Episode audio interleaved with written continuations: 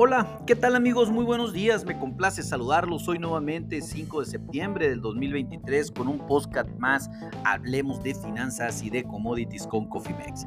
En este espacio vamos a dedicarlo para platicar un poco acerca de las tasas y los bonos, tanto de eh, México como los Estados Unidos, qué es lo que está sucediendo en este momento con su cotización, así como una perspectiva y comentarios generales del mercado.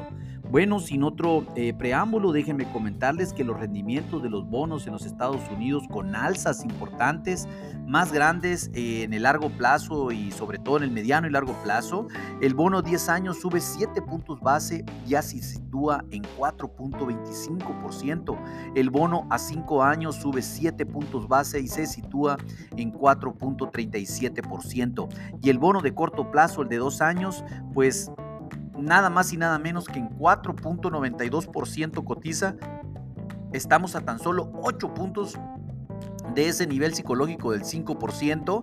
Recordemos que la tasa de referencia vigente por la Fed de los Estados Unidos es del un 5.25% a un 5.50%, de tal manera que el bono estrecha eh, bastante esa relación entre el bono y la tasa de referencia entre 25 y 50 puntos básicos, no es casi nada.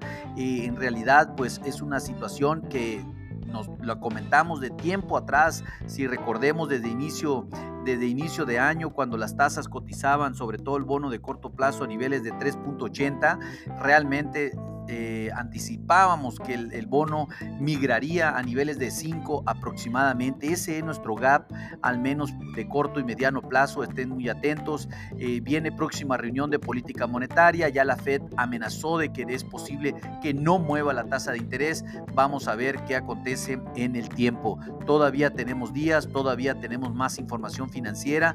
El, el, reporte de empleo ah, pues continúa, si bien no tan fuerte como la semana pasada Vamos a ver qué se, qué se dice este próximo viernes. Sin embargo, pues obvio, aquí lo más importante es controlar la inflación y la Fed lo está haciendo. Recuerden que el objetivo es el 2% de inflación para los Estados Unidos.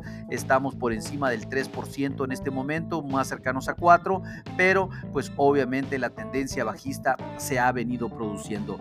Aquí pues obviamente en comparación con nosotros los rendimientos de los bonos mexicanos pues también registraron alzas. Eh, a, pesar de que el día de ayer pues, fue día feriado en los Estados Unidos, el bono de largo plazo se encuentra cotizando en 9.41%, el de mediano plazo, el JN27, cotiza en 9.73% y el bono de corto plazo, pues se sitúa, el DC24 se sitúa en el 10.88%.